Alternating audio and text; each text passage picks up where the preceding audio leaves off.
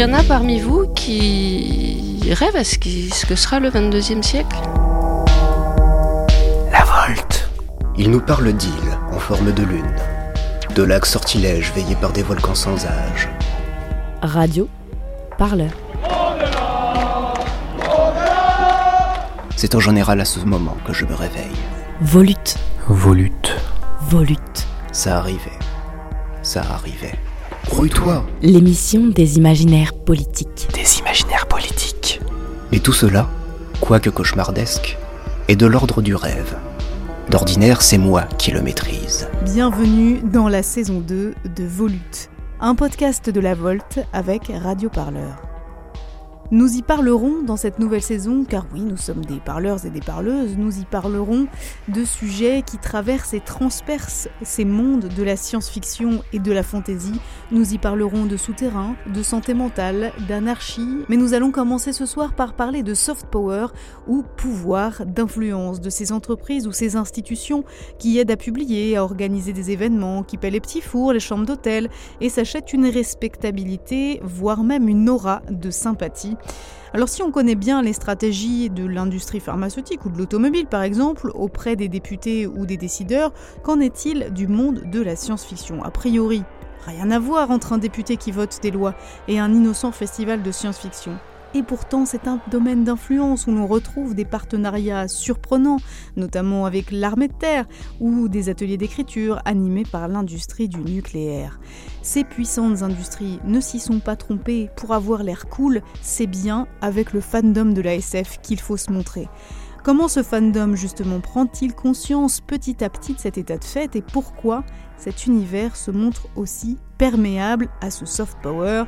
On en discute ce soir avec nos trois invités. Anne Canoville, libraire et directrice artistique et littéraire au sein du festival de science-fiction lyonnais Les Intergalactiques.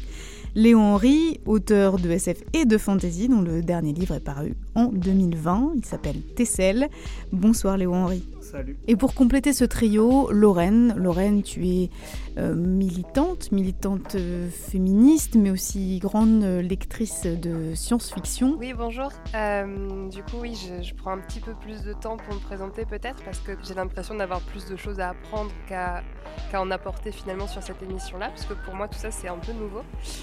et en même temps, c'est le fruit d'un parcours, enfin, d'un cheminement qui, qui, a plusieurs années maintenant. Donc en fait, moi, je, je suis diplômée en anthropologie. J'ai fini mon master il y a un an et j'ai travaillé sur des questions de féminisme et d'écologie. Donc j'ai particulièrement rencontré la question du féminisme antinucléaire, euh, voilà, où il y a aussi, s'est passé des choses à Bure à propos de ça. Et en fait, le lien s'est fait un peu spontanément avec les imaginaires et la science-fiction. En fait, c'est parti d'une citation d'une philosophe, donc Emily H, qui travaille justement sur les écoféminismes, sur féminisme et l'écologie, qui écrivait à un moment donné dans un ouvrage collectif que les imaginaires étaient aussi des territoires à occuper.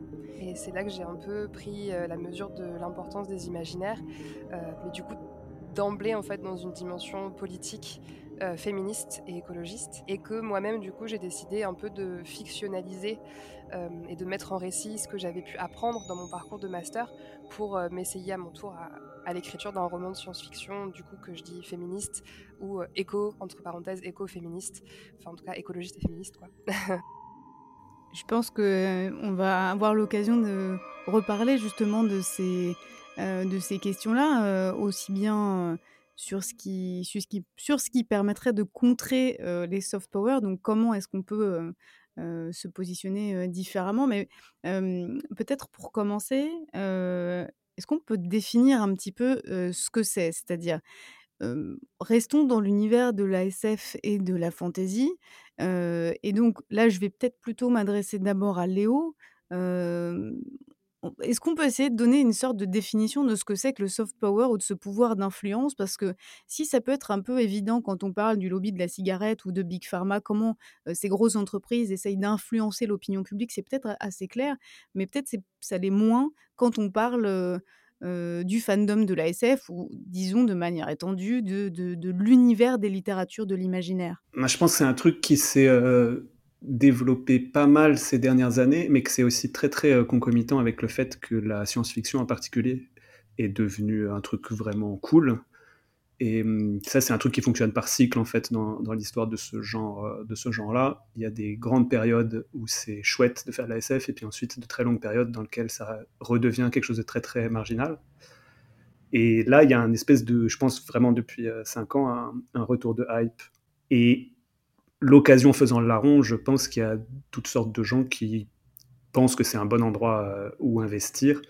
Pour, moi, c'est un, des axes centraux de cette réflexion, c'est le, fandom, c'est-à-dire le fait que la science-fiction, contrairement à la littérature dite générale, engendre une sociabilité euh, spécifique, ça, ça crée un milieu social qui est à la fois composé de, des acteurs professionnels et aussi des lectrices et des lecteurs, et ou juste des gens qui s'investissent dedans. Donc ça, crée un tissu social euh, très dense, qui est assez euh, insignifiant en quantité, mais qui est par contre très très motivé qui est souvent composé de gens à la fois très intéressés et parfois aussi à des postes de pouvoir ou d'influence. il y a beaucoup euh, d'enseignants, il y a beaucoup d'étudiants, il y a beaucoup de gens très, enfin, de professions intellectuelles.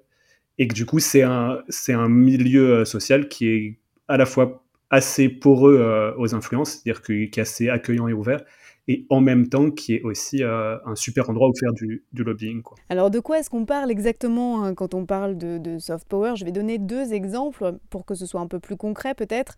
Euh, le premier c'est celui de la Red Team, donc ça on en reparlera un petit peu plus tard je pense dans l'émission, mais c'est un groupe d'auteurs et, d'autrices créé en 2019 par l'armée qui est chargé de, réfléchir à des, futurs euh, possibles. On verra un peu ce que ça veut dire pour l'armée que des futurs, euh, leurs futurs possibles euh, dans, leurs imaginaires.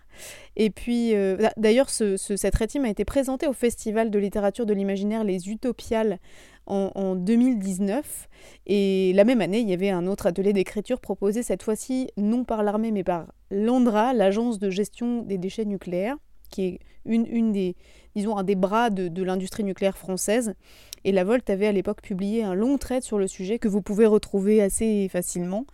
Léo, toi qui es habitué de, ces festivals, puisque tu t'y rends souvent pour euh, travailler, est-ce que ça t'a surpris, euh, puisque ce partenariat euh, entre l'armée et les Utopias n'avait pas vraiment été annoncé? Alors moi, j'étais pas, j'étais pas à cette fameuse édition des Utopiales, mais par contre, il y a deux choses. C'est le fait que ce monsieur qui représente l'armée était là depuis plusieurs années déjà, donc il faisait déjà des tables rondes.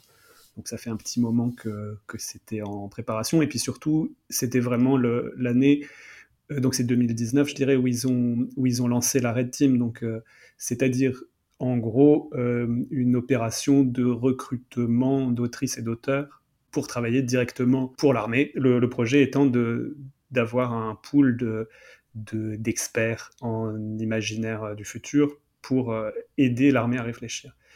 C'était pas juste, comment dire, une, institution qui participe ou qui finance, qui finance le festival, ce qui est déjà en soi euh, une méga question en fait, de savoir qui bénéficie de nos sociabilités, qui les finance et comment ces choses-là sont organisées. Ça, je pense que c'est vraiment quelque chose dont il faudrait qu'on puisse discuter.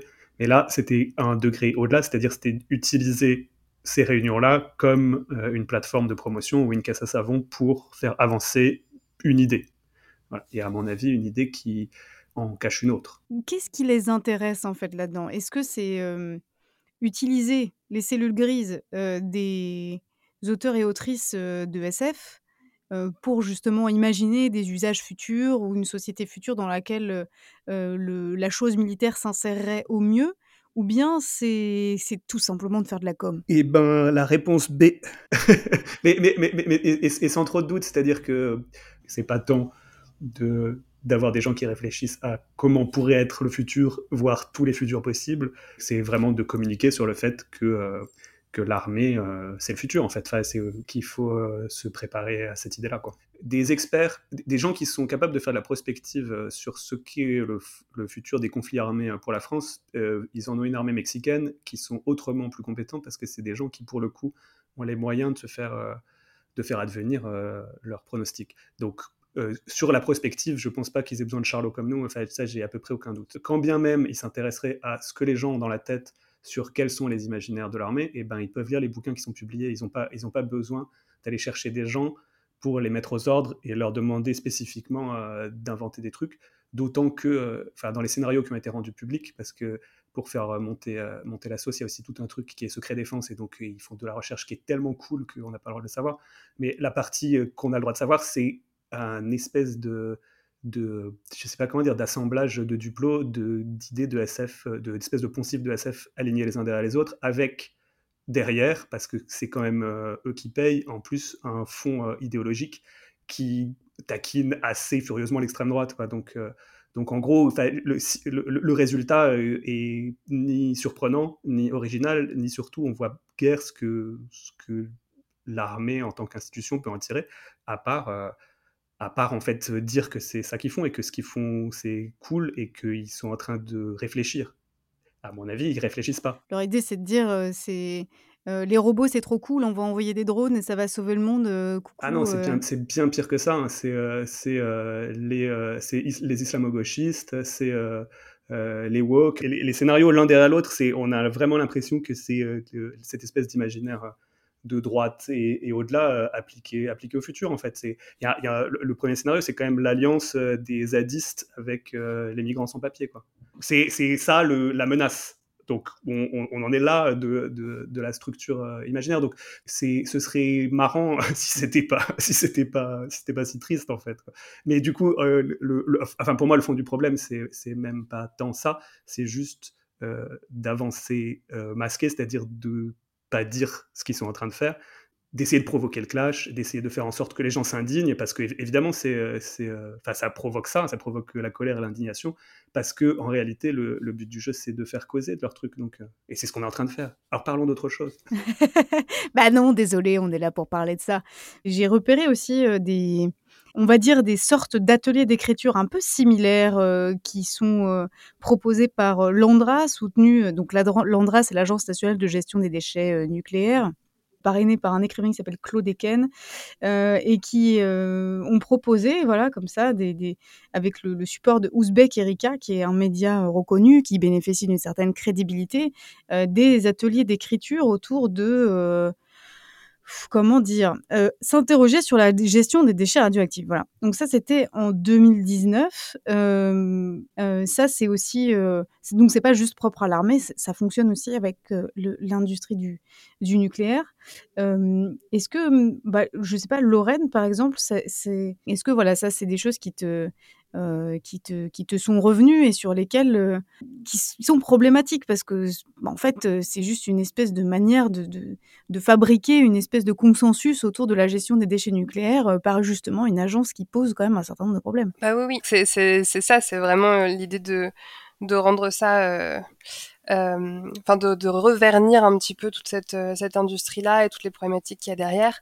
J'étais effectivement aussi tombée sur, euh, sur des articles qui parlent notamment de inventer un langage, enfin différents types d'artistes qui ont été, enfin du coup convoqués un peu pour faire ça, donc y compris des, des sculpteurs, sculptrices, peintres, etc., pour imaginer en fait des signaux qui permettraient à des générations extrêmement lointaines, donc dans plusieurs centaines de milliers d'années, de comprendre que la Terre est contaminée en partant du principe que du coup ces, ces populations-là ne parleraient peut-être plus le même langage que nous, euh, puisqu'on va très très loin dans le temps.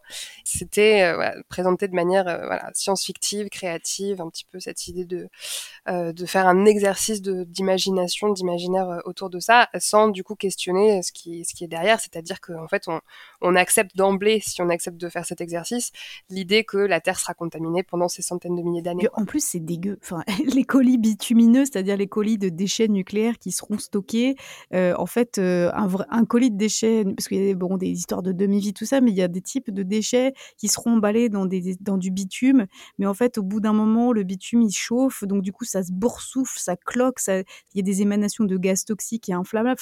En fait ce qui est joli et propre de l'extérieur, c'est pas vrai quoi. Il y a une espèce de, tromperie quoi un peu sur, sur la marchandise. Et, euh, et par ailleurs dans tout le territoire ça va, il y a des choses qu'on ne voit pas. Donc il y a une dame, je suis allée à Bure aussi et qui me disait, mais euh, en fait, il va y avoir des blanchisseries industrielles de nettoyage des blouses des gens qui travaillent dans les. Exactement, ouais, à Joinville. Ouais, à Joinville. Il va y avoir aussi des installations pour nettoyer les machines. Euh, ça va créer, enfin, il va y avoir des eaux contaminées. En fait, cette industrie, tout ce qui permet qu'elle fonctionne, ça, bah, c'est un peu moins joli, un peu moins cool et un peu moins propre. Et c'est ça aussi ce que les artistes permettent d'occulter aussi d'une certaine manière, parce qu'ils parlent pas de ça non plus. Ah oui, non, non, c'est pas dans les discours, effectivement. Enfin, l'article dont je me souviens, euh, qui parlait effectivement de cette, cette cellule, enfin cette équipe qui est spécifiquement dédiée du coup à, faire de l'art en fait autour de, la question de, des déchets radioactifs et de bure spécifiquement. Euh, non, il n'y a aucun aucun discours euh, enfin sur les problématiques ou la question, les questions politiques qui se posent autour du nucléaire. Peut-être c'est ça dont, tu pourrais nous, nous, parler un peu, si tu le veux bien, euh, de, de ce décalage en fait énorme entre euh, le, ce, discours-là très c'est chouette, on va enfouir des déchets nucléaires, c'est vraiment mignon, et très mise en scène aussi pour euh, faire un peu la démonstration que le progrès c'est cool, euh, alors que par ailleurs sur euh, sur sur le terrain, enfin dans le territoire, c'est pas du tout ça qui se passe. Il y a vraiment un, décalage énorme en fait. Ah mais complètement. Et puis il y a, enfin, ce décalage est d'autant plus frappant quand on voit des fois les, les vidéos aussi que Landra fait. Donc c'est des vidéos un peu en mode dessin animé à destination des jeunes publics. Il y a des visites scolaires aussi qui sont organisées, etc. Pour justement valoriser ce truc de le nucléaire, c'est propre, c'est c'est fantastique. Donc sur le territoire, effectivement, euh, du coup à, à ce qui, s'est passé en 2019, c'est qu'il y a eu une, une marche féministe et antinucléaire en septembre 2019.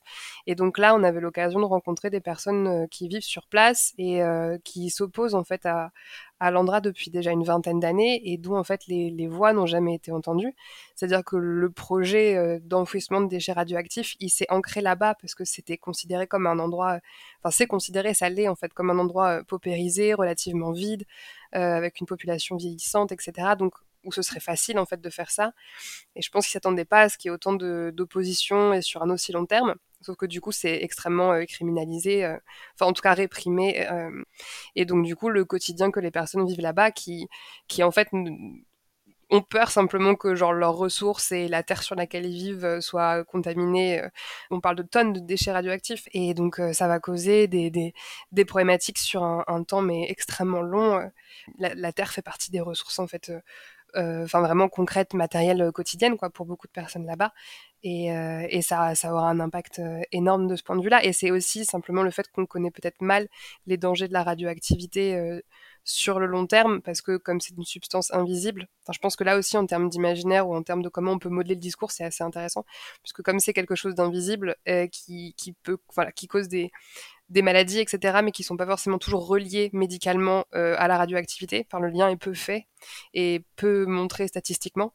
Euh, du coup, c'est facile de, d'un petit peu oublier ou d'occulter ce que ça peut créer en termes de santé. Mais voilà, enfin, je veux dire, pour, euh, à la fois pour la faune, la flore et du coup pour les, les générations à venir, enfin, les personnes qui vivent sur place et les personnes qui vont naître sur, place, ça, ça, ça, peut causer et ça va causer d'énormes problèmes de santé aussi.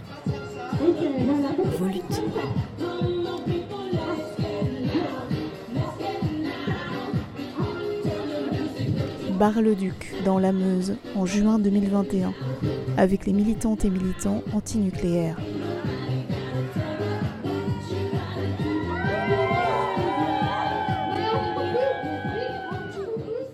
Nous sommes des malfaiteurs. Nous vivons là en dépit du harcèlement quotidien de la police, des photos, des contrôles, des rondes autour de nos maisons. Nous sommes de différentes générations et de différentes mouvances militantes, féministes, queer, antiracistes, putes, antispécistes, non-sco, anticapitalistes. L'obsession du lobby nucléaire, c'est enfouir les déchets à tout prix, quoi qu'il en coûte. C'est une mobilisation qui concerne des milliers de gens depuis, depuis quand même 30 ans. Donc, et on est là pour les soutenir. On est dehors, on les soutient, on pense à eux et on est là. Volute. L'émission des imaginaires politiques. Alors Anne Canoville euh, nous a rejoint, Anne euh, qui est euh, libraire mais aussi cheville ouvrière du festival Les Intergalactiques. Et Anne, cette dimension aussi technophile et très néolibérale du discours qui, peut être porté justement par, par ces...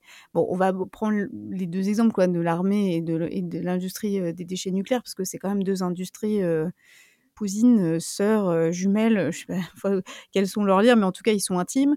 Est-ce que ça, c'est aussi un, enjeu Enfin, pour se faire bien voir, voilà, il faut avoir un rapport à la technologie qui soit qui soit sexy, quoi. Voilà, faut montrer des super robots, faut montrer des super drones.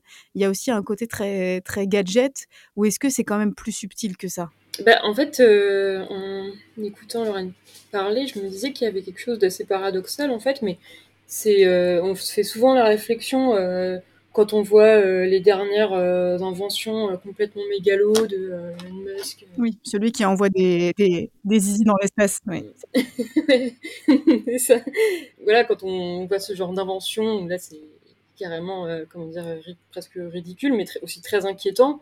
Enfin, par exemple, tout ce qui est l'ingénierie spatiale, de dire bah, que en fait ça commence déjà des projets de publicité dans l'espace et tout c'est que euh, bah, si on a un tant soit peu euh, lu ou, vu des films de science-fiction, je sais pas, des années 60, 70, même avant, euh, les autrices et auteurs de science-fiction ont donné le signal d'alarme, quoi. Je sais pas, qu'on regarde le, troupeau aveugle de John Brunner ou des, des livres comme ça, il y a pléthore d'exemples, en fait, et on a presque l'impression que soit ça a servi à rien, soit même en fait euh, on, a pris les pires idées euh, des pires dystopies euh, en matière de technologie pour les appliquer et, du coup c'est assez paradoxal. Et en même temps je pense que la, la science-fiction elle a toujours été un peu en tout cas c'est pas nouveau qu'elle est traversée par des tensions la, SF de l'âge d'or américain peut être peut être assez militariste enfin pas forcément progressiste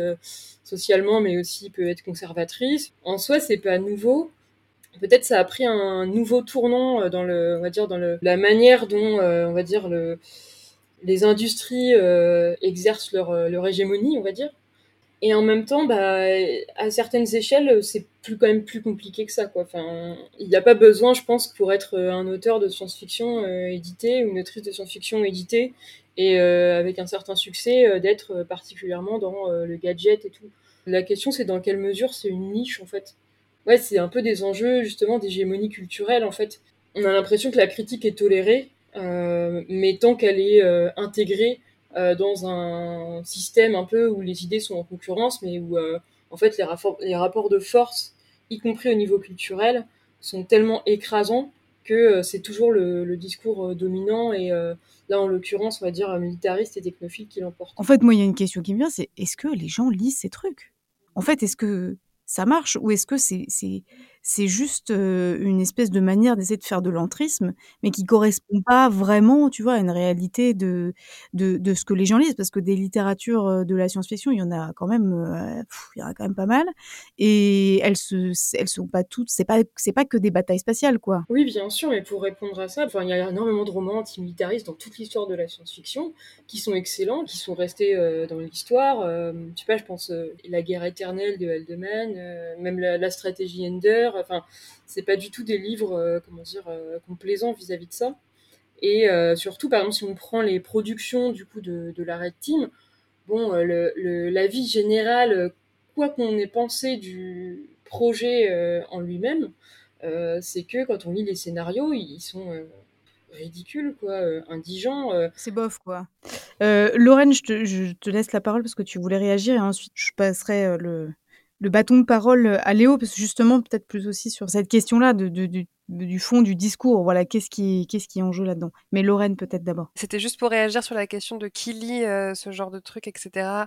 Et en fait, juste la question des publics de la science-fiction parce que enfin moi par exemple j'ai pas forcément été familière de ça euh, très très tôt et j'ai l'impression que ça se ça se diversifie quand même pas mal et hum, l'hiver dernier quand je enfin j'avais travaillé à la Fnac et il y avait une réédition de 1984 il y avait énormément de publics de d'âges différents qui s'étaient mis ou remis à le lire parce qu'en fait ça leur faisait penser à la situation sanitaire politique etc dans laquelle on, se, on se trouvait nous en fait et que ça leur permettait euh, enfin voilà après ça c'est peut-être un lieu commun de dire que la science-fiction ça aide à comprendre enfin que c'est politique et que ça aide à comprendre euh, un contexte politique dans lequel on se trouve en réalité, etc. Enfin là aussi, il y a hum, ce que disait Léo au tout début, il y a une hype qui revient un peu sur la science-fiction, mais du coup, il y a aussi euh, peut-être des manières de se réapproprier euh, euh, les contenus et, Non, mais c'est vrai. Enfin, c'est quand on pense aux classiques, c'est très vrai. Quand on pense aux classiques de la littérature euh, de la SF qui sont un peu partagés par tout le monde, c'est euh, il y a quand même beaucoup de, de, romans qui sont, enfin,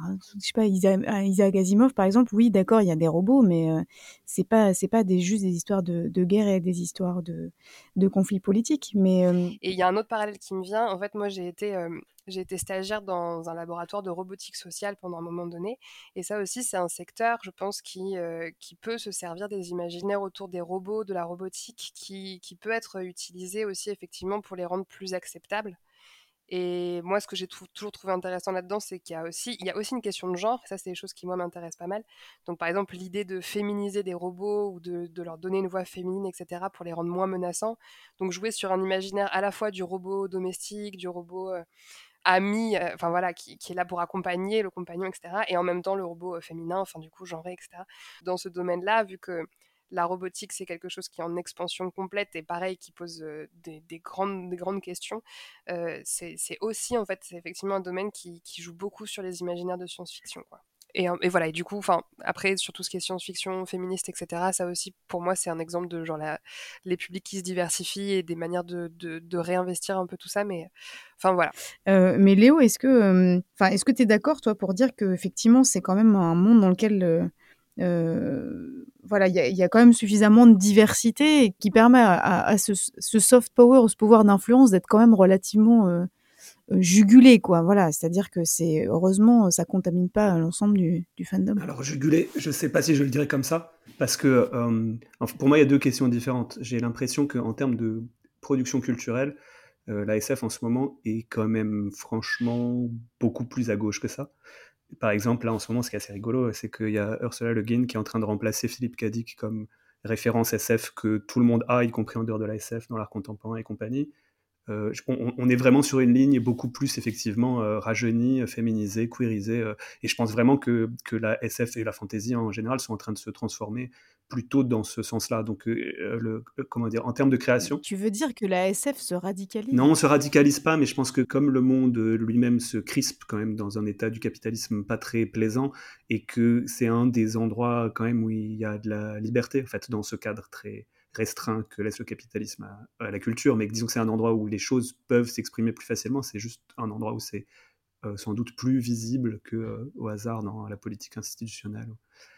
Mais donc du coup, ce constat-là euh, ne, résout pas l'autre problème qui est que du fait que c'est en train de devenir cool, et c'est y compris en train de devenir cool parce que, parce que c'est en train ça permet d'aborder des problèmes autrement, des problèmes qui se posent à tout le monde euh, sur euh, la crise sanitaire, mais aussi sur les changements climatiques, enfin sur plein de choses qui, avec lesquelles on est tous collectivement en prise. Donc moi, je comprends très bien que, que ce soit un truc qui fonctionne et les réponses sont apportées sont pas du tout univoques. Hein. C'est pas, je pense pas que la science-fiction soit soit un nid de nid de béni oui oui, enfin que ce soit en train d'aller dans le même sens. Il y a beaucoup de réflexions et je pense que c'est vital euh, d'interroger l'avenir et de réfléchir et d'imaginer, y compris faire des hypothèses qui ne se réaliseront pas, et y compris débloquer les imaginaires de tout le monde. Moi, j'ai aucun problème avec ça. cette partie-là du discours fonctionne parce que je pense que c'est vrai et que c'est ça qu'il faut faire.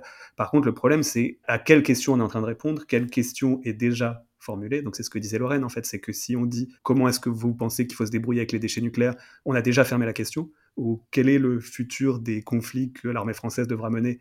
On a déjà fermé la question en fait. On n'est pas en train de réfléchir à ce qu'est l'armée, ce qu'est un conflit, ce qu'on peut faire. Et puis ensuite il y a le problème de, au service de qui on met ses imaginaires et euh, comment dire et pourquoi est-ce que c'est aussi facile pour quelqu'un de, de de rentrer dans ce cercle-là et, de mettre ces imaginaires-là à son service? Et une des réponses, c'est parce qu'on est pauvre, en fait. C'est que c'est un rapport de force, c'est toujours le même rapport de force. En fait, c'est des gens qui ont plein de blé.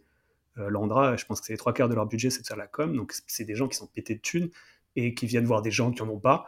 Et euh, pendant très longtemps, les récompenses euh, d'être autrice et auteur de science-fiction étaient relativement maigres par rapport au reste de la, de la production littéraire, puisqu'on était un peu sous-considéré. Et donc, quand il y a des gens qui disent c'est génial ce que vous faites, venez trop le faire avec nous et en plus on va vous payer un repas gratuit. Voilà, on en est là en fait, on, en est à un repas gratuit en fait. Et donc du coup ça pose aussi euh, la question de savoir pourquoi est-ce qu'on est aussi prompt hein, à sauter euh, sur, le, sur la moindre personne qui vient nous flatter et nous dire que c'est cool ce qu'on fait. Euh. Après moi je, reste persuadé, c'est, c'est une position qui est peut-être pas très courageuse dans le militantisme, mais je, reste persuadé que que c'est intéressant de se réunir euh, et que ce fandom existe, et, c'est y compris intéressant de se réunir avec des gens avec lesquels on est juste, mais pas du tout d'accord, ce qui est le cas dans la SF. Et moi, je suis content que ces, que ces moments existent. En fait, le problème, c'est euh, comment organiser ces moments pour que tout le monde se sente le bienvenu et comment organiser ces moments pour que ce soit pas juste open bar euh, pour les espèces de canailles qui viennent. Parce que Enfin, je veux dire, l'armée a trouvé le chemin, mais j'attends le suivant en fait, parce que c'est, on est tellement des bons clients que il n'y a pas de raison que ça s'arrête là. Hein. Aujourd'hui l'armée, demain Big Pharma, après-demain la grande distribution et Amazon, et, voilà. Et la boucle est bouclée. Tu auras des bons d'achat gratuits sur Amazon. Ah, de quoi tu te plains, vraiment? Ce sera tellement bien Euh, y a quand même un paradoxe, moi, qui me semble un peu euh, troublant, c'est que euh, le, principe du néolibéral, c'est de rendre invisible ce qui est moche. le travail des enfants, l'exploitation des terres agricoles, la bétonisation, la pollution, bref, tout ce qui est pas joli, on va l'invisibiliser, on va prétendre que ça n'existe pas, et puis montrer juste la, façade marketing jolie avec des paillettes. C'est un une modalité, ça, euh, de, récit qui consiste à faire écran. Moi, j'ai l'impression que c'est pas très compatible avec la science-fiction, qui est justement euh, une littérature qui va s'attacher à problématiser des éléments qui sont à peine vaguement, qui commencent à peine vaguement à, causer des soucis dans notre quotidien ou autour de nous, et à rendre visible aussi l'invisible. Je, je pense à certaines nouvelles de Ray Bradbury qui ont été écrites dans les années 50. Il y en a une qui s'appelle L'assassin, où euh, il assassine des objets connectés dans les années 50. Bon, voilà. Et en fait, l'univers qu'il décrit, c'est exactement ce qui se passe aujourd'hui. Donc, c'est là où il me semble y avoir un paradoxe. C'est-à-dire, comment est-ce que euh, ces soft power, justement, pourraient euh, utiliser la SF pour, euh, justement, masquer ce qu'ils ont envie de mettre sous le tapis Léo, peut-être. Tu avais la parole, donc je te la, je te la redonne. Et puis, peut-être Anne après sur ce sujet-là. En fait, je pense qu'il y a un récit autour de ce qu'est la science-fiction. Il y a une mythologie narrative déjà autour de ce qu'est la science-fiction. C'est-à-dire qu'on peut, maintenant que ça existe depuis je sais pas, 60-70 ans hein, sous sa forme euh, actuelle, se retourner et dire, mais regardez, euh, comme, comme ces choses-là avaient été prédites et on a fait beaucoup ça avec 84 et Trump. Et, et en fait, le problème, c'est que quand on fait ça, on accorde une valeur à cette forme spécifique de littérature qui est, à mon avis, est basée sur un biais cognitif, c'est-à-dire qu'on reconnaît les choses qu'on a envie de reconnaître. Donc ça, c'est un, un, petit peu compliqué, c'est-à-dire qu'on va faire l'impasse sur les 999 autres hypothèses qui ne sont pas réalisées, ou sur toutes les choses qui, euh, chez Bradbury ou dans 84, se sont pas produites, en fait, ou, sont aberrantes. Ou sont... Donc du coup, ça, crée déjà ce biais, euh, qui est un espèce de biais de, pouvoir, en fait, à, ce type de littérature. Et puis surtout, je crois pas que les gens, quand ils bossent, euh, en fait, je pense pas que le travail de créativité qui est demandé, qui est effectué pour la Red Team, ressemble à ce qu'on fait quand on est en train d'écrire de la SF. C'est-à-dire que quand on écrit de la SF, on, explore des hypothèses et on explore même des hypothèses euh, intimes, en fait, c'est-à-dire qui sont basées sur des désirs personnels, en fait, ou singuliers euh, de l'autrice ou de l'auteur qui le fait. Là, on explore une hypothèse qui est posée, en fait, c'est-à-dire, et donc, du coup, évidemment, la seule chose ou la meilleure chose qu'on puisse faire, nous, c'est euh, être reprendre notre rôle de, de, lectrice ou de lecteur en fait et de dire oui mais alors du coup c'est ça que vous voulez bah alors il y a ça dans ça il y a ça dans ça il y a ça dans ça on prend les trucs on, les mélange et on vous donne le résultat c'est ce qui fait aussi que ces que ces scénarios sont pas imaginatifs en fait. C'est pour moi c'est exactement la, même chose que je sais plus comment ce qui s'appelle Zapata sur son drone euh, au défi du 14 juillet en fait. C'est-à-dire que tout le monde sait que c'est pas ça qui va se produire. C'est totalement con en termes de tout en fait même en termes militaires. Par contre, euh, ça crée une image, en fait, ça donne à voir quelque chose et on se dit, waouh, nous, les Français, on est super forts, on arrive à faire un truc que personne n'avait pensé avant. Alors peut-être que personne n'y avait pensé avant parce que c'est complètement con, mais en même temps, ça crée ce truc-là de, d'impression. En fait, pour moi, c'est beaucoup basé sur l'aura, euh, l'aura de la science-fiction. Et cette aura de la science-fiction, c'est une espèce de, boucle, effectivement, parce qu'on se dit, oui, on est allé dans l'espace parce qu'on a écrit des récits sur aller dans l'espace, puis on a inventé Internet parce qu'on a inventé le cyberpunk, alors que bah, c'est pas comme ça que ça s'est passé. Anne, est-ce que toi, tu es euh, sur ce paradoxe-là Est-ce que ça te paraît pertinent de poser les choses justement en termes d'une littérature qui va aller explorer disons, qui va essayer de s'attacher à révéler, à éclairer. Euh, est-ce qu'il y a un paradoxe avec ce que tente de faire euh, euh, l'armée ou l'industrie du nucléaire en utilisant ça justement pour cacher des choses, enfin, ou de dissimuler, on va dire, une partie de la réalité qui leur convient pas pour leur business Oui, ben, je pense aussi que c'est il y a une forme de, paradoxe, mais qu'en même temps, c'est pas, enfin, que justement, je pense que le, capitalisme industriel, il est très fort pour faire tenir et comment dire se modeler sur ces contradictions. Enfin, et par exemple, ben, on parlait de 1984. Bon, je sais pas si c'est l'exemple le plus pertinent en l'occurrence, mais déjà, je, suis assez d'accord avec Léo sur le fait qu'on a une lecture un peu rétrospective de ces œuvres qui aujourd'hui nous paraissent visionnaires, mais dont on oublie parfois qu'elles sont aussi de leur temps en fait. Mais effectivement, pour moi, l'imaginaire euh, de la science-fiction, c'est euh, un imaginaire qui est idéal pour euh, sortir de l'ici et maintenant, de mettre en perspective l'ordre social et le questionner, et puis effectivement aussi montrer ce qu'on n'a pas envie de voir. Et souvent, l'outil qui est utilisé par la, science-fiction, c'est le temps, en fait. C'est quelque chose qui pose problème ou faire sentir à l'autrice ou l'auteur que voilà, que en gros, euh, il y a un verre dans le fruit, on va dire, euh, ça permet de l'extrapoler et euh, de, en fait, donner à voir la chose sous un autre prisme, en fait. Et c'est souvent, ouais, c'est souvent le, temps qui est utilisé, mais aussi éventuellement l'espace. Quand on, quand on, je sais pas, par exemple, ben dans chez Ursula K. Le ça va plutôt être en fait, on va montrer d'autres sociétés et on, on va voir bah, non, seulement, pas forcément sous l'angle de la dystopie, hein, mais aussi de, l'utopie, que, d'autres choses sont possibles et que. Et on va mettre aussi des fois voilà une, civilisation, euh, la nôtre, en face de ces, de ces contradictions et de, et de ces dangers. Et du coup, euh, à mon sens, euh, oui, dans la, beaucoup d'autrices et d'auteurs de science-fiction que soit j'ai lu, soit je, lis et, et j'écoute, pour moi, il y a évidemment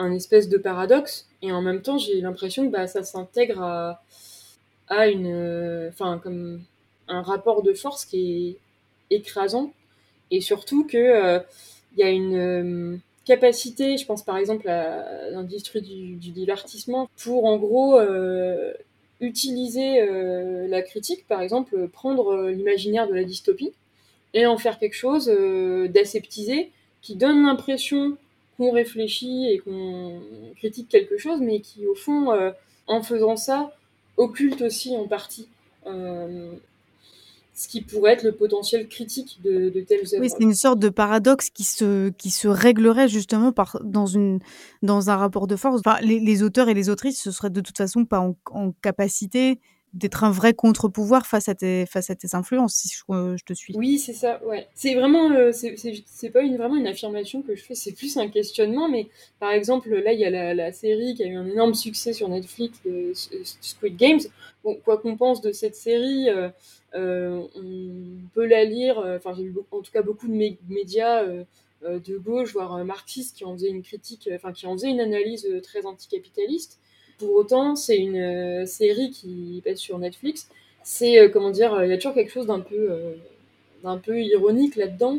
Pour moi, le rapport de force est tel que, en fait, l'industrie du divertissement et le capitalisme, avec tous leurs intérêts, peuvent se permettre d'avoir des, des poches de critiques qui, qui les remettent en cause sans vraiment euh, parvenir à, s'ériger en quelque chose de plus contestataire et de plus euh, contre-culturel. Non, si, ça veut dire qu'il y a des, des contradictions euh, multiples aussi qui traversent, et qui traversent ça, à la fois celle du, euh, celle du, des, rapports de force idéologiques, euh, ce que disait Léo tout à l'heure, c'est-à-dire que si le monde de la SF se, se gauchise entre trois paires de guillemets, euh, ça, ça, ne veut pas dire que c'est un, un secteur qui est capable de s'organiser ou d'organiser une riposte ou, ou, ou, à minima une réponse.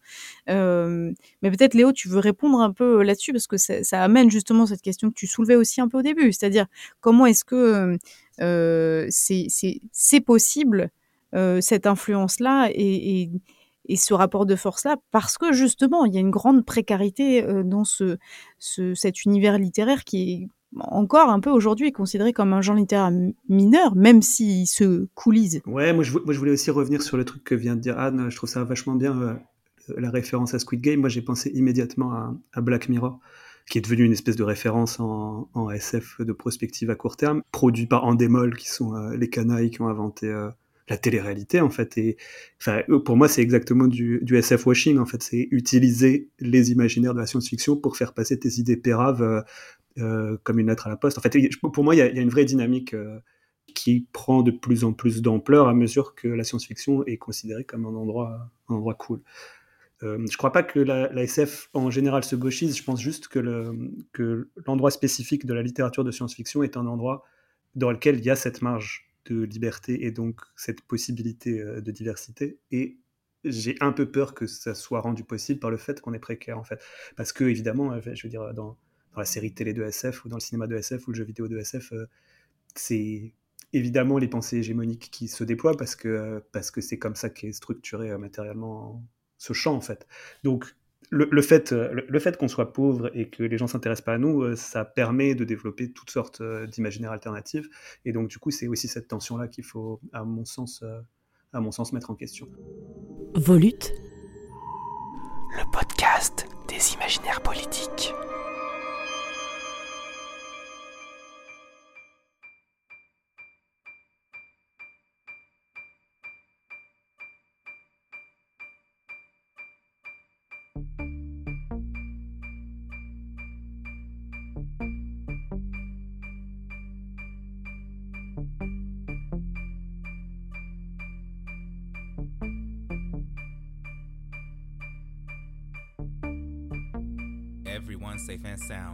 Family do. Only homies around, everyone here is crew. Something foul in the air, something feeling askew. Wind is in the pipes, it's that whistle calling for you? Don't holler, it's cool. Windows boarded and sealed, doors are bolted and locked. Product cooking on pace, weaponry fully stocked. Bodies sleeping in shifts, other bodies keep watch. Bullets of an antibody cop running up in the spot. The pop, the pop, drop, the lights are drop low. Something shot from the trees. Went straight through the front door. Homie dropped to his knees. Blood seeping from his neck as he struggled to breathe. Wooden floor stained wet, gets off the more that he bleeds. He leaves, believe, didn't know when something was coming, but it creeping on the come up. Now it's right up in your face. Face it, let it resonate up in your bone a minute. When you shiver, make a sliver big enough for it to have a space. Ripped, life slipping away, maybe you can make it out with just a little bit of grace. But it truly doesn't give a fuck about the fear you feeling. It is here to make you understand that nothing is safe. Nothing is, nothing is safe. Nothing is sacred. Nothing is safe. Nothing to pray for. Nothing is safe. Nothing is. Nothing is.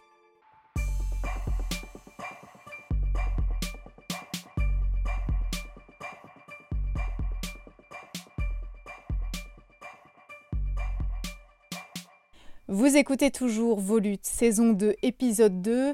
Pas de militaire dans nos imaginaires, la SF contre les lobbies, avec Anne Canoville, Lorraine et Léo Henry.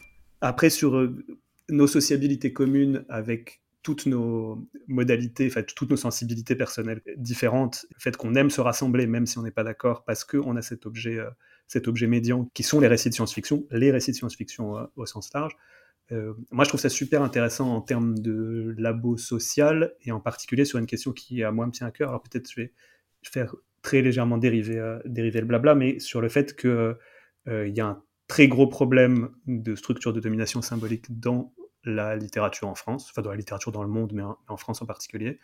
depuis, depuis MeToo, on est quand même au je ne sais pas combien cycle de, de vieilles dégueulasseries dans, les maisons, dans les maisons de littérature dite générale.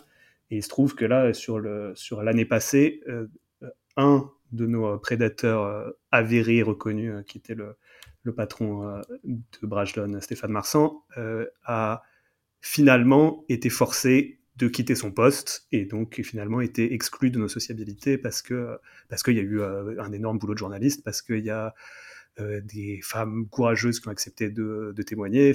Bah, Donc, au, terme d'une longue et pénible démarche, comme souvent dans ces cas-là, mais ce que je trouve intéressant, c'est que, c'est que là, il s'est produit quelque chose, en fait.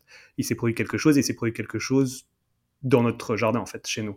Et ce qui me paraît intéressant, c'est que je pense que pour partie, le fandom a joué un rôle, c'est-à-dire que euh, comme on est euh, une société et que on communique entre nous, euh, entre lectrices, lecteurs et, professionnels, et ben ça, une fois que la parole a été libérée, ça a circulé, et donc ça a permis de médiatiser cette chose, et donc ça a rendu possible le fait d'arriver à quelque chose, ce qui s'est pas produit dans la plupart des maisons d'édition plus traditionnelles. Et donc la question qui se pose maintenant, c'est qu'est-ce qu'on fait de ça en fait? Est-ce qu'on peut continuer dans cette voie? Est-ce qu'on peut réussir à questionner aussi euh, la présence euh, des personnes racisées, euh, la présence des personnes queer, les prises de parole, comment les choses sont organisées? Enfin, il y a quand même un très grand nombre de choses qui pourraient être traitées à cet endroit-là. Et éventuellement même, je veux dire, une fois qu'on l'a fait, après, ça devient plus compliqué pour les sociabilités de littérature générale de dire, ouais, mais non, nous, on n'a pas de problème. Je fais, ok, ce serait quand même vraiment bizarre que ça se produise que dans la SF. Anne, toi qui es dans l'intimité des rouages justement de, ce, de ces événements, parce que tu, es, j'allais dire, dans les hautes sphères euh, de, de, des intergalactiques, qui est un, qui est, qui est, un, très bel événement euh, autour des, littératures euh, SF à, Lyon. Est-ce qu'on peut discuter un peu de qui met les ronds Comment est-ce qu'on arbitre aussi de tel partenaire ou tel sponsor On le prend, on le prend pas? Est-ce que c'est possible d'avoir ces discussions ou est-ce que ça reste quand même des choses qui sont un peu entre les mains de certains et puis qui se qui sont pas des discussions très collectives? Enfin, voilà toi toi comment est-ce que tu peux le le, vivre aux intergalactiques, justement, ça Je peux parler vraiment que des intergalactiques, et je sais que à plein de niveaux, on a un fonctionnement qui ressemble pas forcément à d'autres euh, festivals. Enfin, en tout cas, euh, euh, on va dire, ni aux salons qui sont, par exemple, organisés à l'initiative de mairie ou à partir de médiathèques, ni aux, on va dire, gros festivals comme les Utopiales ou les Imaginales, parce que, donc, pour expliquer un peu, on a un fonctionnement associatif. C'est une association qui a été créée euh, il, y a plus, de 15 ans, qui s'appelait euh, AOA euh, Production, qui est à la base une asso de potes de, fac de, cinéma, quoi, puis qu'on commençait à faire des séances par-ci par-là, a été créé donc le Festival des Intergalactiques, mais c'est un festival qui à la base est très, on va dire, très roots, quoi. Il dépend d'un lieu, c'est la MJC Mon Plaisir. On a des liens en fait très forts avec eux, ils nous hébergent gratuitement dans leur bureau. Du coup, il y a de base, euh, même si euh, ben, on a euh, un petit on va dire comité entre guillemets de, programmation. Évidemment, il y, a une, division des tâches selon les compétences, le temps et les envies de chacun. Il y a il y a eu beaucoup de turnover au fil des années. Mais voilà, on n'est pas structuré comme je pense peuvent l'être d'autres festivals beaucoup plus professionnels en fait. L'avantage, c'est que du coup, je dirais, on a gardé quand même une certaine indépendance et euh, bon, déjà, quand tu, dis les hautes sphères, du coup, ça me fait rire parce que c'est vraiment pas les hautes sphères, quoi. mais, euh, donc voilà, pour revenir à ta question, désolé, euh, ça a donné par exemple que la dernière fois, donc on a une, une personne de l'assaut qui est en contact avec une plateforme de cinéma indépendant qui proposait de faire un petit partenariat. Alors, on va voir sous quelle modalité, et on en a discuté, on l'a voté. Enfin, c'est pas, euh, ils vont pas nous, ils vont pas nous voler notre âme. Euh, ça reste du cinéma. C'est pas enfin, c'est pas un lobby euh, de l'industrie agronomique. C'est un mode d'organisation qui est du coup qui est à plus petite échelle et qui permet aussi de faire certaines choses. Et ça, c'est aussi une question que, que j'avais envie de vous poser à, à, tous les deux, peut-être Léo et, et, et Anne, voilà, l'un comme l'autre. C'est en fait, s'il y a aussi de, la possibilité d'influence, c'est peut-être aussi qu'il y a des dans ces gros événements que sont plus les utopiales que les intergalactiques, davantage aussi le, souci pour des auteurs et des autrices qui sont précaires et qui ont besoin de rencontrer, bah, à l'époque des Stéphane Marsan qui avait quand même un, pouvoir de, de, assez assez conséquent. Juste pour le rappel, hein, il a il a sévi notamment euh, dans des, dans des speed dating, donc dans des espaces de rencontres professionnelles. C'est là qu'il faisait œuvre de prédation, voilà, dans ce cadre professionnel qui sont aussi euh, le l'apanage des gros festivals. Enfin, j'ai l'impression, ça c'est plutôt une question d'ailleurs, euh, qu'il y a euh, euh, justement ces rapports de domination les plus euh, euh, les, les, plus cracra et moins dans des événements comme les intergalactiques ou même des événements encore plus peut-être encore plus rousses comme le Fantastic Queer où là la primauté est donnée à l'échange au contenu aussi peut-être où on demande aux auteurs et aux autrices euh, ou aux gens qui sont du fandom de la SF euh, de construire un peu les programmations et où c'est moins euh, quelque chose d'ascendant. Mais ça, c'est plutôt une question peut-être, Léo, là-dessus. Ouais, après, après, moi, moi je vois ça, on peut peut-être retourner la question et voir ça aussi comme un outil. C'est-à-dire qu'effectivement, les festivals, c'est à la fois un lieu de... Enfin, c'est un lieu de réunion, c'est pas à la fois, c'est un lieu de réunion pour le fandom, mais juste les positions dans le fandom sont pas équitables et sont pas équivalentes. Et donc il y a des gens comme moi, par exemple, quand je vais à un festival, bah, je, viens pour, je viens pour bosser en fait. C'est mon boulot, c'est le week-end et je suis content, je vois les copains. Mais en réalité, je suis là pour, pour travailler. Et de ce fait, je pense que c'est un truc super intéressant à pointer sur ces questions-là, sur euh, comment est-ce qu'on se relationne les uns aux autres, parce que si c'est du boulot, et eh ben, le droit du travail s'applique en fait, et donc euh, sur un lieu de travail, eh ben, tu harcèles pas les gens. Enfin, je sais pas comment dire, il y, a un certain nombre de trucs, de pratiques qui sont certes pas acceptables en, festival, mais si on considère que le festival est pour un certain nombre de gens un lieu de travail, d'un seul coup, ça devient aussi beaucoup plus clair sur euh, les comportements qu'il faut juste prohiber en fait. Pour moi, moi, moi je suis pas, à cet endroit-là, tactiquement, moi je suis pas ultra radical, c'est-à-dire que je pense qu'à partir du moment où on arrive à être transparent à réfléchir à ce qu'on fait et à partager les trucs, on a déjà fait euh, l'essentiel du taf. Après, euh, à plus grande échelle, je pense qu'il faut juste détruire le capitalisme. Et, euh, voilà, mais c'est pas l'objet à cet endroit-là, quoi. Donc, donc à cet endroit-là, on compose avec avec les contraintes, mais par contre, on les regarde dans les yeux. En fait, on, est lucide sur ce qui est en train de se passer. Et ensuite, on et on Enfin, je sais pas comment dire, on, prend en compte les retours qui nous sont faits et à partir de là, on essaie de travailler pour que ce soit moins merdique. Enfin voilà. Et, typiquement, enfin, ce qui se passe dans Intergalactique est assez remarquable. Et après, ce que font, euh, ce que font des gens comme euh, effectivement Fantastic Queer, c'est encore d'autres démarches parce que c'est des choses euh, qui sont plus spécifiques, qui sont peut-être plus radicales, mais qui, mais qui alimentent en fait. Voilà. Donc moi, moi, je suis assez cool avec l'idée qui est et les imaginales et les utos et les intergalactiques et Fantastic Queer et que tout ça, c'est différentes modalités de représenter les fandoms. Après, prenons, prenons ce qui est malin en fait, prenons ce qui est cool et essayons de l'appliquer ailleurs et essayons de faire en sorte d'être juste mieux ensemble, quoi, même, même si on s'aime pas forcément tous individuellement. Oui, on n'a pas besoin de s'aimer pour travailler ensemble, mais par contre, on a besoin de se respecter. Et puis, ouais, et puis on a besoin d'appliquer la loi, quoi. Enfin, je veux dire, ce truc-là, mais je, ne suis pas particulièrement légaliste parce que je pense qu'en plus, la loi est quand même très en deçà de ce qu'il faudrait faire, quoi. Mais, mais juste ça, ce serait déjà pas mal, en vrai, quoi. Il y a quand même des espaces de, de, disons, euh, je vais, voilà, je vais dire le mot, mais de, de, communautés euh, qui sont davantage porté par les maisons d'édition où, entre guillemets, on y va peut-être plus pour bosser, où on va rencontrer des éditeurs, où on va essayer de, euh, de voilà, de, de, de, taffer, quoi, de se faire voir, de, se faire, de, de faire du réseau, et puis aussi peut-être des, des, espaces plus, plus intéressants intellectuellement, où on y va davantage pour l'échange intellectuel et pour rencontrer aussi des, des, des pairs, davantage que pour essayer de, de, filer son manuscrit ou de, ou de faire une rencontre qui va être décisive sur le plan professionnel. Donc c'est peut-être aussi euh, je boucle un peu avec euh, le sujet qui nous préoccupe quand même, qui est euh, les, pouvoirs d'influence. C'est selon ce qu'on attend des différents espaces, ben, en fait, les, euh, le rapport au pouvoir d'influence va pas être le même. C'est-à-dire que c'est sûr qu'aux intergalactiques, euh, les militaires ils restent à la porte parce que en fait, euh, c'est pas un, événement qui est porté par, disons les, grosses les grosses boîtes du secteur, alors que les utopiales un peu plus. C'est peut-être ça aussi qui fait que il y a pour l'instant une, dichotomie. Et l'enjeu, c'est de construire un contre-pouvoir qui permette justement de porter le même discours dans tous ces espaces. Peut-être Anne euh, sur ce, sur ce point-là. Je pense que oui, en tout cas, il y a un espace suffisant pour que euh, ce soit pas. Euh, enfin, pour que les voix qui s'expriment puissent. que les voix un peu de, bah, de contestation peuvent s'exprimer. Enfin, on l'a vu notamment avec Stéphane Marsan. Après, ça a pris, ça a pris du temps, ça prend beaucoup de temps. c'est pas pas toujours bien reçu on va dire, le, la chance un peu de ce fandom par rapport à, à on va dire, euh, à l'industrie et au milieu de l'édition euh, française, on va dire, euh, plus, académique, plus institutionnelle, on a au contraire la chance de pouvoir un peu plus s'exprimer et qu'effectivement il y ait différentes structures et différents types de, bah là en l'occurrence de festivals qui existent mais on peut pas en fait juste se reposer dessus en disant euh, comme s'il y avait une espèce de progressisme euh, quoi qu'il arrive en fait.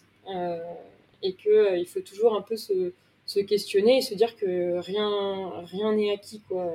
Et que c'est pas parce que effectivement on a enfin parce que euh, le courage de certaines euh, ont permis, et euh, des, journaux comme, enfin un journal comme Mediapart, j'ai envie de le citer, ont permis de, comment dire, bah, de, de virer quelqu'un comme Stéphane Marsan des, des festivals et des lieux de, ces lieux de prédation que, que c'est bon, on a réglé le problème du sexisme dans le fandom. Enfin, il y a une corrélation directe quand même entre ce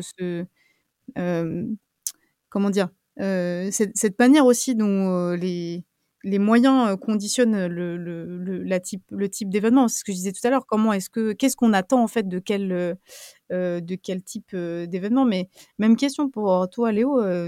bon, maintenant qu'on a dit que les auteurs et les autrices de SF étaient pauvres et donc ne pouvaient pas vraiment. C'est-à-dire que dans la précarité, le rapport de force est quand même franchement défavorable. qu'est-ce qu'on fait?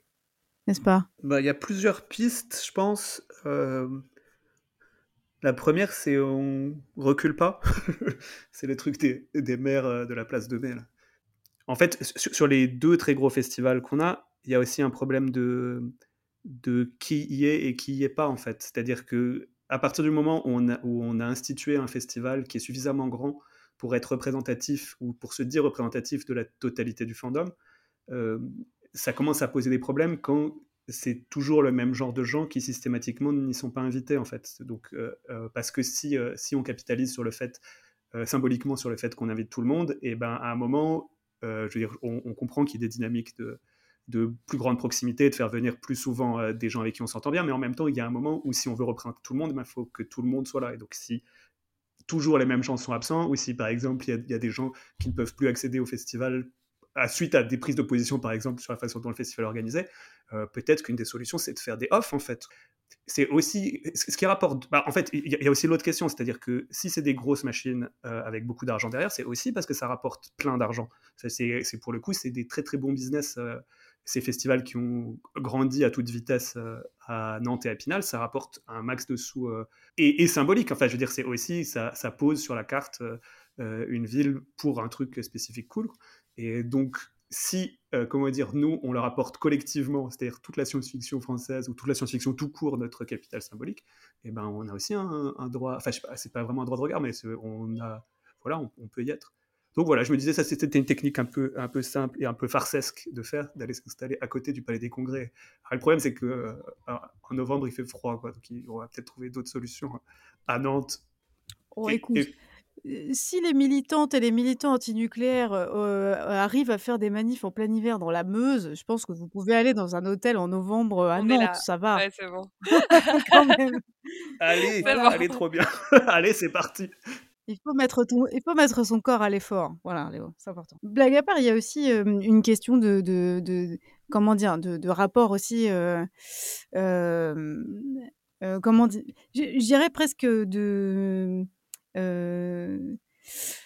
de, de c'est pas seulement un rapport de pouvoir de la part des festivals, mais c'est aussi le, pouvoir d'imposer sa programmation sans vraiment en avoir quelque chose à faire de, manière très ascendante aussi, notamment dans les utopias. Je me souviens du communiqué que vous aviez sorti en 2019 et, on me souffle dans l'oreillette qu'effectivement ce n'est pas la vol qui est partie des utopiales, mais bien les utopiales qui ont qui ont froncé les sourcils devant le communiqué que, que la Volt avait publié en disant bon bah voilà, en fait, on a découvert dans le programme qu'il y avait l'armée et l'Andra qui faisait des ateliers d'écriture. C'est quand même un petit peu, bah, c'est quand même un peu un problème. Donc peut-être on pourrait en discuter et où il y a cette espèce de rapport ascendant où il n'y a pas de discussion en fait du tout, où c'est finalement l'espace du festival qui décide et puis et puis les auteurs et les autrices sont, sont, doivent être bien contents de la place qu'on leur donne. mais alors justement, est-ce que mettre en valeur ou publiciser davantage des participations à des événements bah, qui, fonctionnent différemment. Alors ok, sur le mode du bénévolat, ok, avec des rémunérations peut-être moins, moins, moins, moins qualitatives pour les auteurs et les autrices qui se déplacent, moins de moyens, moins de sandwichs, moins de petits fours et moins de champagne, bah, ça permettrait aussi de dire, bah, ok, il y a les événements commerciaux, mais si vous voulez participer à des trucs vraiment cool, rencontrer des auteurs cool, leur parler, et si vous voulez être vraiment dans le dans le, dans, dans le fandom, faut pas aller aux Utopiales, faut aller bah, aux Intergalactiques euh, et dans les autres festivals qui sont plus petits, mais qui sont peut-être euh, qui ont peut-être un meilleur cachet d'authenticité. Est-ce que ça, c'est pas une bonne stratégie aussi? Peut-être Léo et puis Anne. Ouais, j'aurais aimé entendre Anne sur cette question. Euh, ouais, bien sûr, évidemment, mais moi, je le dis, je fais la retape pour les intergalactiques et je dis aux gens venez. Mais, mais c'est des questions d'échelle en fait, c'est-à-dire que et les gens qui vont aux intergalactiques, eh ben, ils vont aussi aux utopiales souvent, ils vont aussi aux imaginales. C'est-à-dire que c'est juste sur le, c'est l'hégémonie en fait. C'est à partir du moment où on est en position euh, euh, de contrôler la totalité du marché, euh, on peut, enfin, c'est super difficile de questionner comment ces champs-là sont structurés parce que parce qu'ils ont pas, ils ont pas besoin, ils ont, ils ont plus besoin de nous en fait. C'est-à-dire que oui, les gens viendront. En fait, les gens vont venir. Donc, euh, donc à partir de là, c'est beaucoup plus difficile. De... Mais c'est un enjeu politique. Euh, Anne, toi, comment est-ce que tu te positionnes par rapport à ce, cette, euh, cette contradiction Se battre, disons, se battre contre, c'est pas, ça ne veut pas dire se battre contre les utopiales, mais par exemple, ça veut dire se battre au sein de, des utopiales pour qu'il y ait enfin une charte qui dise bah non, on ne peut pas inviter n'importe qui, euh, et euh, les violences sexuelles, ça existe et faut en parler, euh, ou bien exister à côté. Est-ce que, voilà, toi, laquelle des deux stratégies te semble la plus utile ou efficace? D'une part, ouais, je pense que c'est je pense que effectivement le, fait qu'il y ait deux énormes enfin deux énormes, deux gros festivals comme ça qui sont un peu euh, euh, iconiques, euh, ça fait qu'effectivement quand on a un festival qui débute, on a tendance à vouloir, c'était le cas un peu au début pour les inter, à vouloir un peu prendre modèle quoi, enfin on va faire comme eux en plus petit. avant, bah, en fait, au fur et à mesure, de se rendre compte, bah, pourquoi pas, en fait, on, on en profiterait pour faire un peu notre, euh, notre vie. Euh, par exemple, bah, il y avait en. Alors, c'est pas pour, euh, comment dire, nous la, raconter par rapport à ça, mais par exemple, en 2018, on avait fait une, édition sur le thème de. Bah, la représentation des femmes dans, la science-fiction, on avait invité, on décidé d'inviter que des autrices. Et ben, on avait eu quelques réactions étonnées en disant mais comment vous allez faire? Et en fait, ça s'était très bien passé. C'était intéressant parce que pour le coup, euh, enfin, on n'a pas du tout fait de pub par rapport à ça. Genre, attention, le premier festival, enfin, pas du tout. Mais euh, au moins, c'était un peu euh, une expérience et c'est et c'était hyper, bah, c'était hyper enrichissant. ça peut-être que ça peut donner aussi des idées à des festivals même euh, beaucoup plus installés. Enfin, je sais pas. Est-ce que le meilleur contre-pouvoir finalement au, au, soft power qui arrive à, se faire une place euh, dans ces espaces euh, bah, pas très démocratiques quand même, hein, il faut bien le dire, ou et pas très transparents non plus. On ne sait pas qui sont les gens qui composent les jurys. Enfin, ça c'est voilà, aussi des, des, choses qui sont problématiques.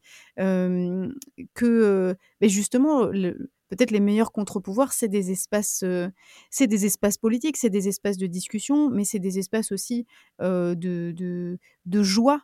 Euh, c'est là aussi où je voudrais peut-être réintégrer Lorraine à, cette, à cet échange parce que j'ai l'impression qu'il y a dans le rapport au fandom de la SF des moments de communion. c'est vous qui me direz si on peut appeler ça de communauté ou bien, mais voilà, disons des moments de communion et de joie si on vient rencontrer des autrices et des auteurs qu'on aime bien, c'est parce que bah, c'est parce qu'on les aime très fort et qu'il y a quand même des moments, enfin c'est hyper cool quoi globalement et puis ça provoque vraiment des émotions intenses, c'est quand même des moments chouettes. et il y a des échanges aussi assez fructueux qu'on peut aussi retrouver dans d'autres types d'espaces. Enfin, est-ce que c'est c'est ça finalement le, le plus important? C'est d'arriver à construire des espaces de contre-pouvoir qui soient qui soient des espaces de liberté, même si euh, ces espaces de liberté intellectuelle, d'échange, euh, enfin, je ne sais pas, Anne, ce que toi tu t'en penses, mais euh, parce que toi tu contribues à créer ces espaces-là, donc tu sais à quel point c'est fatigant. Mais est-ce que c'est ça aussi le, le disons l'enjeu, un des enjeux politiques les plus importants? Après que ça inspire ou pas les autres, ça c'est encore un autre sujet, mais voilà, c'est-à-dire réussir à faire, à créer des espaces de liberté pour le fandom de SF, là où on peut se retrouver et vraiment échanger, ce que c'est, voilà. Qu'est-ce que toi tu, tu dis de ça? Bah oui, je trouve que c'est une des choses éminemment souhaitables, quoi. Enfin, des moments, ouais, peut-être, en fait, c'est ça de, de communion, mais qui soit, alors je veux dire, euh, je vais parler en tant que lectrice de SF. Euh, j'ai euh, mon côté groupie de voilà, enfin quand je rencontre une autrice ou un auteur que j'aime, que j'écoute en table ronde. Bon, maintenant c'est, je suis un peu passée dans l'organisation, mais il y a toujours un peu ce voilà ce rapport d'admiration. Mais et qui fait beaucoup dans, dans les salons, dans les festivals, mais qui en gros, d'une part, il occulte pas la réalité de la personne qu'on a en face, et d'autre part, un peu de, ouais, de peut-être de passer plus sur un mode d'échange et de circulation que sur euh, un mode un peu euh, vertical et euh, ascendant. Peut-être des espaces un peu plus autogérés aussi. Enfin voilà, est-ce qu'on peut imaginer aussi que, enfin, est-ce que par exemple ça c'est des, des, choses qui te, qui pourraient te, enfin qui te touchent ou, que tu te plais à, dans lesquelles tu te plais à participer, où il pourrait y avoir des programmations où les gens viennent avec leurs idées et ils veulent faire leur table ronde et puis euh, ils proposent des trucs et puis euh, et puis ça se fait de manière un peu spontanée où c'est moins formel peut-être où il y a moins de procès de process. Euh, c'est là aussi où je pensais à des espaces de liberté un peu bah, sur le euh, sur le sur le modèle de Fantastic Wear parce qu'il me semble qu'il fonctionne euh, enfin elle fonctionne aussi pas mal euh, comme ça. Et puis dans un autre registre on en parlait au début de l'émission mais de ce qui peut se passer dans des espaces militants comme cet été au camp des rayonnantes à Bure où, en fait il y a eu c'était un camp anti-nucléaire mais où les gens sont venus avec, enfin, les personnes étaient là avec leurs questionnements, ont organisé des ateliers, il y avait des espaces mis à disposition où les gens pouvaient bah, discuter de ce qu'ils voulaient, faire des, euh, organiser des rencontres, des projections de films, etc. Est-ce que c'est ça aussi qui pourrait euh, permettre de faire sauter un peu les verrous, faire en sorte que les gens du fandom discutent entre eux et soient vraiment à la manœuvre, c'est-à-dire euh, proposent et fassent? Oui, je pense que c'est hyper ce serait hyper intéressant à développer. Après, de, strict point de vue, il y a en fait un peu une, un équilibre à trouver, je pense, entre ben, quand même euh, des choses qui doivent être relativement euh, cadrées ou plutôt disons euh, prédictibles, je sais pas comment dire, mais pour pouvoir parce qu'on a des en fait des quand même des contraintes un peu de, de programmation. Après c'est tout à fait à réfléchir dans quelle mesure est-ce qu'on peut les les flouter ou dans certaines dans quelle mesure on peut parfois les faire éclater. C'est une question. Bah là par exemple cette année pour donner un exemple très concret euh, on avait invité Sabrina Calvo et euh, donc euh, Stuart et Sabrina sont venus avec une idée de table ronde sur les bibliothèques autogérées et des, intervenantes qui du coup du milieu associatif queer lyonnais qui voilà et, c'était une super table ronde et nous on était très très contentes de l'expérience tu veux dire que vous vous êtes laissé hacker par la Volt euh, avec, euh, avec, joie, c'est ça? Alors c'est pas la pas tout à fait la première fois parce que euh, on avait déjà fait des petites choses avec le collectif Zanzibar et tout, mais ou alors une fois on avait eu aussi et c'était un peu de leur initiative le collectif les ateliers de l'antémonde qui avait sorti euh, un livre chez Cambourakis euh, Bâtir aussi, qui était basé sur des ateliers d'écriture. Et ils étaient venus euh, faire du coup un atelier d'écriture sur une partie du week-end et, c'était très chouette. Là, c'est voilà, je suis tout à fait pour et j'aimerais bien qu'on travaille dans ce sens à proposer ouais, des espaces plus ouverts et en tout cas qui est un peu plus ouais, de, de, de démocratie et de et de participation et encore, euh, enfin voilà, faire encore un peu reculer les, abaisser encore un peu les cloisons entre euh, euh, bah, les, le les publics, les intervenantes et intervenants, les bénévoles.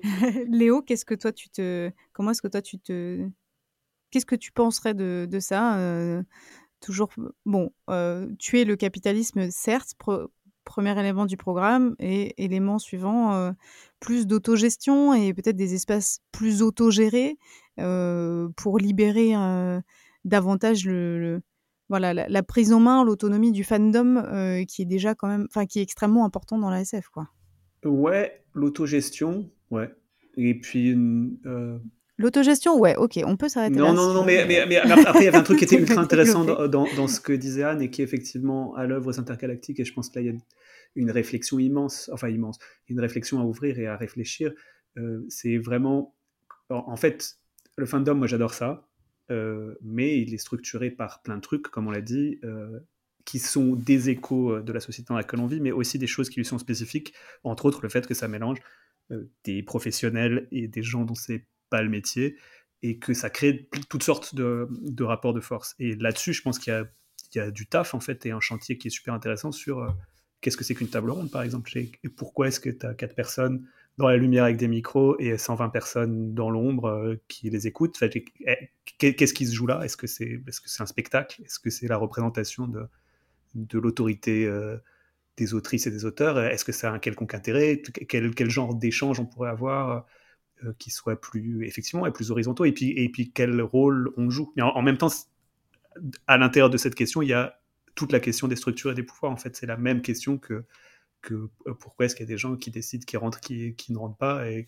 donc à mon avis mais il, faudrait descendre dans cette question jusqu'au niveau le plus euh, le plus direct. En fait c'est quel type de relations sont organisées par la façon qu'on a de réunir les gens. Et, là-dessus je crois vraiment qu'il faut comment dire que c'est source de beaucoup de possibles, de richesse et de joie en réalité, parce que on voit très bien que quand la table ronde dévie ou quand le rôle assigné à chacun euh, se floute, il se produit quelque chose qui est toujours plus intéressant que, que ce qui est annoncé. Donc moi, je suis pour le désordre aussi. Enfin, je suis pour l'autogestion et aussi pour le, pour le, ouais, pour les frictions et pour, pour les choses inattendues, parce que sinon, ça, je sais pas, c'est pas intéressant, quoi. Pour personne. Euh, Lorraine, euh, je, je, te laisse le très difficile mot de la fin. Euh, non, mais c'est sur la construction justement de ces espaces autogérés de, de, de discussion, mais aussi d'action, que toi tu connais quand même un peu. est-ce que, est-ce que ce sont vraiment des espaces de possible de richesse et de joie? Qu'est-ce que, qu'est-ce que ça permet de faire? Est-ce que c'est euh, je présentais ça tout à l'heure comme des espaces libérateurs, mais est-ce que ce, lève, cela l'est vraiment? Et si oui, comment est-ce que toi tu le, perçois? Bah déjà, globalement, je suis assez, je suis très d'accord avec plein de choses qui ont été dites là sur le rapport entre les espaces autogérés, militants, etc. Et, et, et voilà, mais, mais dans mon expérience, du coup, juste quand tu, quand tu parlais de, d'espace de joie et de peut-être c'est ça en fait qui permet aussi de, enfin pas pas de renverser le rapport de pouvoir, mais de trouver peut-être encore une raison de continuer à le faire, je sais pas. à Bure, effectivement, il y a eu ce moment où on arrivé, enfin après la, la, manifestation, on arrivé en haut de la colline et il y a eu une grande célébration autour d'un grand feu, etc. Et c'était un moment de joie intense et on a vraiment eu l'impression à ce moment-là, je pense collectivement, de vivre une espèce de, je sais pas, de, je sais pas si je peux parler de communion, de communauté ou quoi, mais en tout cas de, faire un peu, enfin voilà, corps comme ça face, face à l'Andra, face à tout, à tout ça, et du coup de se, réapproprier ce territoire. Et du coup, l'équivalent, là, si on parle de science-fiction, bah, ce serait peut-être de nouveau avec cette phrase que je citais au début là, de, de H. C'est vraiment. Nos imaginaires sont aussi des territoires à occuper un peu de cette manière-là, finalement. Et comme outil concret, Enfin, moi, il y a eu un, autre moment, un autre campement plus tard qui était plus centré écolo, sur lequel j'avais essayé de proposer un atelier justement de, de science-fiction féministe. En mixité choisie, donc c'est-à-dire qu'il n'y avait pas d'hommes cisgenres. Et c'est vrai que ça a lancé. Alors, j'avais un peu tenté des trucs d'exercice, d'écriture et tout ça, et c'était un peu plus compliqué parce qu'on s'est rendu compte collectivement qu'il y avait vraiment un gros travail à faire déjà sur libérer nos imaginaires de ce, dont, ce dont ils sont saturés, en fait, déjà de fait. Donc, les histoires de héros solitaires qui sauvent le monde, tout ça, tout ça. Et donc, déjà, il y a eu tout un travail un peu autour de ça, de trouver aussi des figures qui nous inspiraient et tout ça. Et, et donc, ça, c'est des choses que j'ai juste vraiment touché du doigt très très et en plus je sais pas forcément comment faire enfin moi j'ai vraiment je me suis un peu lancée comme ça là-dedans mais ces outils là de création collective en fait et de, de décider de enfin voilà, c'est un grand mot en fait, création collective, parce que juste concrètement, et je pense qu'il faut inventer d'autres outils vachement plus, enfin voilà, plus quelque chose de plus matériel pour vraiment pouvoir mener ça à bien. Mais je pense que effectivement, c'est des outils qui peuvent permettre, enfin qui peuvent permettre de, d'enrichir un peu tout ça et, et voilà d'inventer des espaces de émancipateurs et libérateurs enfin voilà. Et comme ce sont des dans les lieux militants en fait ce que je peux trouver intéressant c'est que c'est pas exemple de rapport de pouvoir ni de problématiques ni tout ça. Par contre du coup comme il y a une, une grande attention conscience en tout cas qui est mise là-dessus euh, bah, pour le meilleur et pour le pire, je pense. Mais en tout cas, il y a vraiment ce, truc de, on va essayer de réfléchir au mode d'organisation et au mode d'interaction les uns les unes avec les autres. Bah, de créer un atelier de science-fiction ou d'écriture dans ces espaces-là, de fait, ça oblige à se poser la question de comment aussi on interagit et comment on, met ça en place. Donc, c'était intéressant vraiment de ce mmh. point de vue-là. Et c'est aussi intéressant d'avoir le, euh, le, comment dire, dans le mode d'organisation, une, une, une, place extrêmement importante laissée à qui on est en fait, qui on est pour se parler, qui on est pour se, non pas s'exclure, mais ça a été l'objet aussi de, de, grandes, de, grands débats cet été au camp des rayonnantes à Bure, c'est-à-dire oui, il y a des espaces en mixité choisis, mais bon, c'est pas non plus des espaces safe, c'est des espaces juste de repos, de répit, et puis en même temps, ben qu'est-ce que ça veut dire? Parce qu'il y avait des espaces en mixité choisis de, de, de de genre et puis il y avait des personnes en mixité choisie non blanche. Alors du coup bah il y avait des personnes qui ont questionné ça en disant bah moi je voudrais qu'on en parle parce que bah moi j'ai un nom à consonance à consonance maghrébine et donc du coup même si je suis blanche bah je suis aussi victime de, racisme et donc du coup là je me sens exclue. Alors que bon et y a en fait il y a plein de débats aussi qui se sont noués autour de ces de ces représentations qui produisent de l'exclusion dans les ne serait-ce que dans les rapports entre les les, militantes et les militants eux-mêmes. Et euh, moi, j'ai l'impression que c'est aussi des, euh, c'est ça qui est libérateur aussi, c'est-à-dire quand les gens s'emparent de ces questions en disant mais moi j'ai le droit, je suis légitime à juste poser une question, je voudrais qu'on en parle. Est-ce que vous êtes ok pour vous asseoir et donner de votre temps pour qu'on en parle? Est-ce que c'est ça aussi qui est euh, finalement le, j'allais dire l'enjeu politique sous-jacent, peut-être le l'un des, plus importants et des plus ouais, des, plus libérateurs en fait finalement. Euh, ben, du coup, je, je, je saurais pas dire sur vraiment les, les enjeux vraiment, euh, enfin euh, les plus grands enjeux, enfin du coup en termes de, de, oui, peut-être les plus grands, c'était. Non, mais je, je, je comprends l'idée qu'il y a derrière, mais oui, oui, c'est ça, c'est fondamental. Et juste, enfin, sur la question de la légitimité, donc si juste ramène à, à, à, mon expérience par rapport à, à la science-fiction, l'atelier de science-fiction, tout ça, c'était vraiment, enfin, il y a eu une difficulté à aussi commencer la communication et tout ça parce qu'il y a eu une difficulté à se sentir légitime en tant que, ben du coup, d'autres genres que hommes cisgenres, donc du coup des meufs, personnes queer, etc., non binaires, tout ça, euh, à se dire on a le droit de s'emparer aussi du champ de la science-fiction et euh, et à l'investir, etc. Donc y a voilà, mais ça c'est un peu peut-être euh, à côté de la, enfin la question de des, des, des, mixités choisies, etc. Mais de créer des espaces comme ça où on peut se réapproprier de la légitimité aussi, du coup, par rapport à, à des critères bah, qui sont choisis pour créer cet espace-là, c'est des, oui, c'est des questions qui sont fondamentales, je pense effectivement. Merci beaucoup euh, à tous, euh, toutes. Je pense que l'idée que nos imaginaires sont aussi des territoires à occuper, c'était une, belle phrase de, conclusion. Merci beaucoup de nous avoir fait l'amitié de euh, passer ce temps en notre compagnie. Léo Henry, auteur de science-fiction, Anne, libraire mais aussi comment dire, je ne peux pas dire dans les hautes sphères parce que c'est, on a dit tout à l'heure qu'on ne pouvait pas dire ça, mais euh, cheville ouvrière euh, du festival des intergalactiques.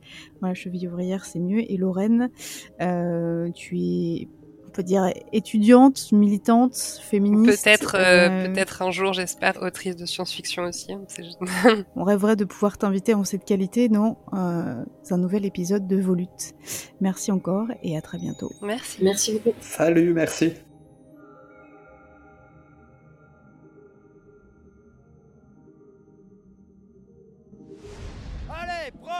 Le programme Radio Parleur lance la lettre des luttes. La lettre des luttes de Radio Parleur. Tu veux rejoindre une lutte près de chez toi et tu ne sais pas où, quand et comment faire? Jamais la bataille politique n'avait pris tant de formes différentes. Alors, toutes les semaines, dans ta boîte mail, pars à la rencontre de celles et ceux qui se battent et qui bâtissent des lendemains qui chantent. C'est simple et gratuit. Abonne-toi sur radioparleur.net slash lettre des luttes. descendez.